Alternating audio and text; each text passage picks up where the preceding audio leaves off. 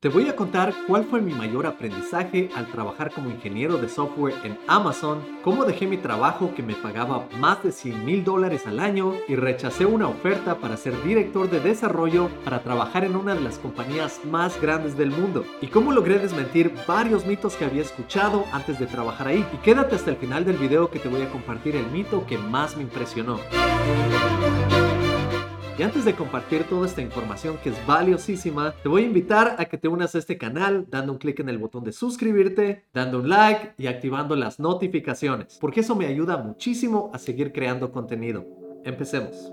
Yo trabajaba antes como desarrollador y líder de equipo. Realmente yo era apasionado por la tecnología, estaba en una buena posición, tenía buenos compañeros, me pagaban muy bien en el trabajo. De hecho, ya había ganado más de 100 mil dólares al año por varios años y cuando llegó la pandemia perdí todo lo que tenía. Me alejé de mis compañeros de trabajo con quienes me llevaba muy bien y el proyecto se volvió un poco más desconectado ya que estaba trabajando remotamente. Yo me conocía ese proyecto de pies a cabeza, desde el front-end hasta el back-end y muchas partes del lado de Bob's. Y por eso me sentía muy cómodo en esa compañía. La compañía me daba comida gratis y también me daba tiempo los viernes para aprender lo que yo desee y así aplicarlo en mis proyectos. Y cualquier proyecto en el que trabajas después de bastante tiempo se puede volver un poco monótono si no encuentras motivación. Y en ese momento sentí que estaba listo para algo nuevo en la vida, porque toda etapa en la vida cumple su ciclo en algún momento. En ese tiempo sentí un llamado a lo desconocido. Me empecé a preguntar, ¿qué tal si comparto mi conocimiento, toda la experiencia que he adquirido hasta ahora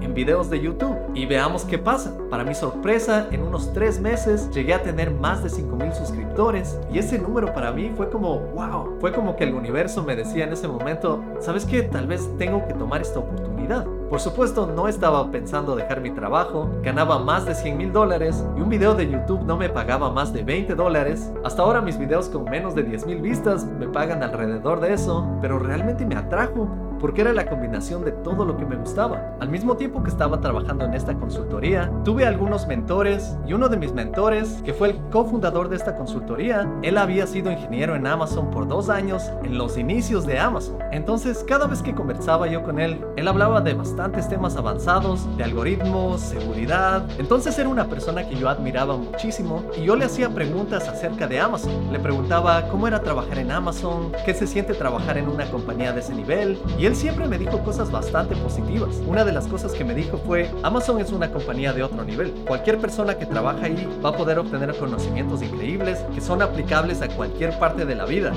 desde la parte de programación hasta el lado de cómo manejar una empresa. Y cada conversación que yo tenía con mi mentor realmente me traía bastante curiosidad. ¿Qué se sentirá trabajar en una compañía de ese nivel? ¿Necesita ser un genio para trabajar en esas compañías? Entonces lo que decidí hacer después de cuatro años y medio en esa compañía fue aplicar a grandes compañías. Y pensé, esto sería genial, porque por un lado yo voy a crecer como programador y por otro lado todo lo que conozco lo puedo compartir en mi canal. Y al final del día yo creo que si es que haces algo positivo, todo es como una bola de nieve todo trabaja junto y me va a seguir yendo mejor en muchas áreas de mi vida. Entonces apliqué a Amazon. Y la verdad, no solo apliqué a Amazon, apliqué a Google, apliqué a Facebook, apliqué a Apple y bastantes compañías más. Tuve entrevistas en todas estas compañías. Por ejemplo, Google me hizo bastantes preguntas muy complejas, pero una de las preguntas más o menos fue, ¿qué código escribirías para crear la proyección de un plano a una área circular que está en 3D en información digital? Y la verdad sí se me hizo un poco difícil durante la entrevista, pero en Amazon me fue increíble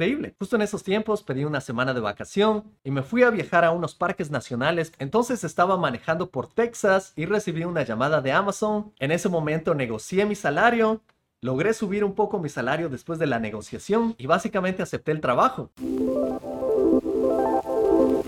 Y en ese tiempo saqué un video en un parque nacional comunicando a mi audiencia que conseguí el trabajo en Amazon. Y la única razón por la que llegué allí fue por no darme por vencido. Yo ya sabía que el proceso de entrevistas es como un filtro y tenía que aplicar a todas las compañías grandes posibles para obtener al menos una entrevista. Y así fue como conseguí mi trabajo en Amazon. Una vez en Amazon estaba increíblemente feliz y me sentía como en la cima del mundo. Imagínate, un ecuatoriano de un valle pequeño, alejado del mundo, trabajando en Seattle, en los Estados En una de las compañías más grandes del mundo con el rol de ingeniero de software.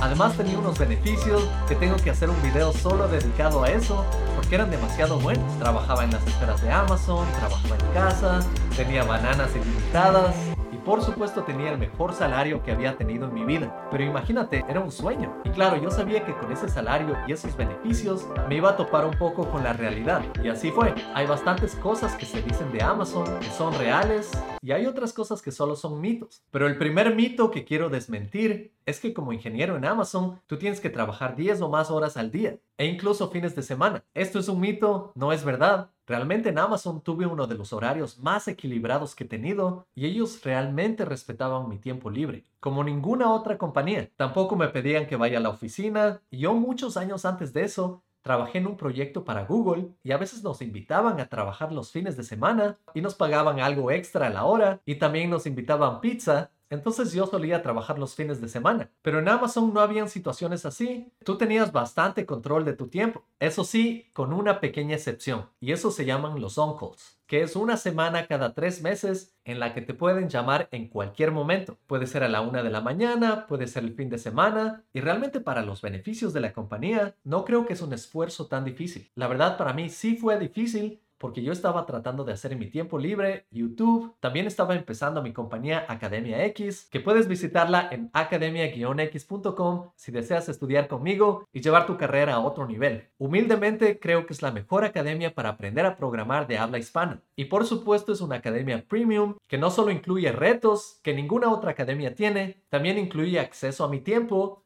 para responder a preguntas directamente. Y créeme que no hay nada mejor que tener un mentor. Y bueno, como te decía, para mí sí fue difícil por todo esto y además en esos tiempos tuve unas responsabilidades familiares adicionales que sí hicieron mi trabajo un poco difícil, pero creo que en general cualquier persona que desee trabajar en una de estas compañías van a tener una experiencia increíble. Y te cuento también que en Amazon conocí a los programadores más inteligentes que he conocido en mi vida. Y aquí también viene un mito que quiero desmentir, y es que los salarios en Amazon no son exactamente los mismos para todos los desarrolladores. Realmente al conversar con diferentes personas en el trabajo, descubrí que no todos tienen el mismo salario a pesar de tener el mismo título. Yo me encontré con estudiantes haciendo pasantías que ganaban de 30 mil a 60 mil dólares y también pensaba que mis jefes ganaban unas tres veces, cuatro veces lo que yo ganaba y no es así. Incluso conocí a personas que tenían un rol mucho más alto que yo y ganaban más o menos lo que yo ganaba. Así que ahí te puedes dar cuenta que el salario no está necesariamente asociado al rol. Claro que sí en los rangos de la compañía, pero en sí, si tú sabes hacer una buena negociación, que es algo que yo hice en esos tiempos porque estaba en una buena posición en mi trabajo, entonces tú puedes obtener un mejor salario porque la compañía está dispuesta a pagarte más. Puedes llamar a esto injusto, pero así trabajan las compañías para ser más eficientes obteniendo el talento que necesitan. Y también otra parte importante aquí es que los salarios no son la única medida del éxito. Por supuesto, tener más dinero puede ser conveniente dependiendo del tipo de vida que buscas, pero algo que encuentras en grandes compañías es que hay bastante diversidad y muchas personas no están ahí buscando simplemente salarios altos. Muchos programadores quieren crear mejores productos, quieren contribuir con el futuro de la tecnología y otro mito con el que te puedes topar es este mito de la escalera corporativa. Esta escalera no es una escalera de subida. Cuando tú estás en una compañía grande, yo me topé con la sorpresa que las compañías manejan estas escaleras dependiendo de cuál es tu objetivo. Por ejemplo, tú puedes ser un contribuidor independiente y crecer en esa área sin que te conviertas en un líder de equipo o en un administrador de proyectos. Incluso no tienes que llegar a ser CEO, que siendo honestos también es algo realmente difícil y casi imposible en muchos casos, porque los CEOs al final del día son individuos o cofundadores que han creado un proyecto juntos y a veces ellos quieren quedarse en ese proyecto por bastante tiempo porque es su proyecto, es lo que han creado. Entonces sí, la escalera corporativa es un mito, porque si lo que buscas es escalar una escalera para llegar al tope, esa no es la forma de hacerlo. La forma de llegar al tope es creando tu propia compañía. Por ejemplo, yo soy CEO hoy en día porque creé mi propia compañía. Es así de simple. Y mi compañía funciona porque brinda un servicio que las personas sí están dispuestas a pagar. Si no, el mercado mismo se hubiese comido a mi compañía. Pero tengo miles de estudiantes porque los estudiantes quieren aprender de una persona experimentada y de alguien que ha trabajado en estas compañías. Y esa es una parte bastante interesante. Tampoco la idea aquí es que todo el mundo sea CEO y que todo el mundo cree sus compañías, esto no es para todo el mundo y tú puedes ser un contribuidor independiente en una compañía que te pague muy bien haciendo lo que te gusta. Y yo sí me sentí bastante valorado en Amazon. En Amazon también utilicé bastantes tecnologías y uno de los mitos que había escuchado antes es que Amazon es solo de tecnologías propietarias. Y no importa si sabes React, si sabes Angular, si sabes Node.js, tienes que votar todo porque ahí solo utilizan tecnologías propietarias que nadie más conoce y es básicamente un secreto. La verdad es que al iniciar, tú tomas un bootcamp de tecnologías propietarias que solo Amazon tiene. Y Amazon tiene muchísimos procedimientos de los que yo aprendí y yo los aplico hoy en día en mi compañía. Pero lo interesante es que al menos la mitad de las tecnologías que vas a utilizar son tecnologías que sí son públicas utilizando AWS. Yo antes de trabajar en Amazon obtuve dos certificaciones de AWS y esta también fue una de las razones por las que ellos querían a alguien con mi conocimiento. Pero al crear aplicaciones en Amazon o crear diferentes proyectos es una mezcla entre utilizar AWS y tecnologías propietarias, porque Amazon sí utiliza tecnologías como React. De hecho, yo utilicé React en un proyecto, también yo utilicé Vite y Vite y React son de Amazon, pero se utilizan en esas compañías. Entonces estas compañías sí buscan a personas que sepan estas tecnologías. Igual dime en los comentarios si es que te gustaría ver un curso sobre AWS, porque AWS es realmente complejo. No he decidido lanzarme a hacer un curso de este tipo porque no sé si tendría el retorno de inversión, pero si hay personas interesadas podría ponerme a trabajar en ello.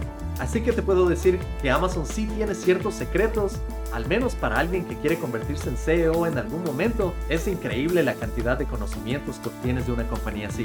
Yo podría sacar años de contenido de lo que aprendí en Amazon. En Amazon trabajé en problemas técnicos eran realmente avanzados, desde trabajar en el frontend con miles de elementos que tenían drag and drop generadas por el algoritmo A-Star, que es un algoritmo para encontrar el camino más corto y crear la arquitectura del frontend para no tener colisiones, hasta trabajar en el backend y en el lado DevOps. Realicé cambios que tuvieron efecto en el despliegue de este servicio de AWS que es realmente grande y se utiliza en todos los países del mundo. Y si hubiese causado un error, hubiesen habido ciertas consecuencias. Realmente esa fue una de las partes más interesantes de trabajar en Amazon, hacer un trabajo de DevOps de alto riesgo. Pero a pesar de que todo esto fue increíble, realmente tuve un punto de quiebre. Tuve algunos problemas de salud, un poco más relacionado con estrés, y esto me llevó a considerar mis siguientes pasos. Obviamente quería crecer en Amazon y tenía la oportunidad ahí, pero en ese momento tuve que decidir qué realmente valoro. ¿Valoro el dinero, el estatus, los beneficios o estoy buscando algo más en la vida? Y realmente me di cuenta en ese tiempo, desde un lado personal, quería sacar videos porque esto me motivaba mucho más. Y empecé a ganar bastante bien en Academia X, que simplemente dije, ¿sabes qué? Tengo que aprovechar esta oportunidad. Tengo esta oportunidad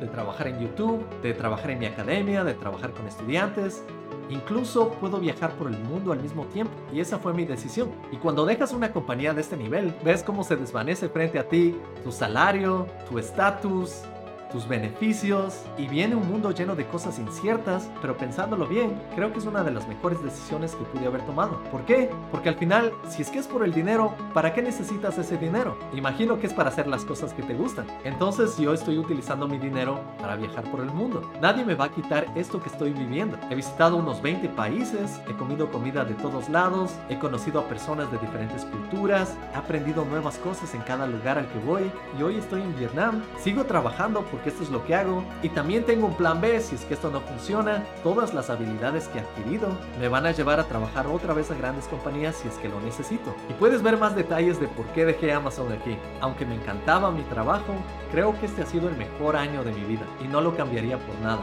Y gracias a hacer eso, hoy en día te puedo contar esta experiencia. De otra manera, tal vez no tendría tiempo. Mi objetivo es ayudar a nuevas personas a entrar en esta industria, ya sea por videos gratuitos en YouTube, también a través de mis cursos premium, que son cursos pagados, que te dan una experiencia muchísimo mejor al aprender a programar. Y lo que quiero hacer es que más personas de habla hispana puedan hacer eso. Porque créeme que en 10 años o menos Trabajando para compañías de este nivel, puedes tranquilamente darte unas vacaciones por bastantes años y simplemente disfrutar de la vida. Por supuesto, el mito que te prometí es que cuando yo entré a Amazon, no sé por qué, esperaba toparme con una cultura de norteamericanos 100% enfocados en el código. Eso es por los estereotipos que escuchas de programadores y las únicas personas que ves de Amazon son a veces Jeff Bezos y Andy Jassy, Pero para mi sorpresa, mi equipo era solo de personas de otros países. Tienen visas auspiciadas muchas veces. Uno de mis jefes era de la India, otro jefe era de Alemania. Yo fui mentor de una persona de Singapur, tenía un compañero de Taiwán, compañeros también de Estados Unidos. Y esa es una parte interesante. Estas compañías son compañías globales, pero son compañías con personas de todo el mundo. No tienen una mentalidad mucho a nivel de país, tampoco tienen mentalidad de nivel regional. No piensan solo los latinos o solo los americanos o solo los hindúes. No, es una compañía global que acepta cómo es el mundo. El mundo es globalizado, pero lo que no vi mucho son personas de habla hispana. Y a pesar de que hay muchas personas de habla hispana que son increíblemente talentosas, y eso es lo que me gustaría ver más en estas compañías. Ya tengo estudiantes que justo están en Seattle y yo ya los veo en un futuro trabajando en estas compañías. Y eso me alegra. Y con mi historia espero que haya desmentido bastantes mitos y tengas una mejor idea de lo que significa trabajar estas compañías. Si te gustó el video, dale un like, suscríbete, activa las notificaciones. ¿Quieres apoyar el trabajo que hago? Cómprame un libro, cómprame un curso y así puedo seguir haciendo estos videos. Que tengas una excelente semana, nos vemos en la próxima.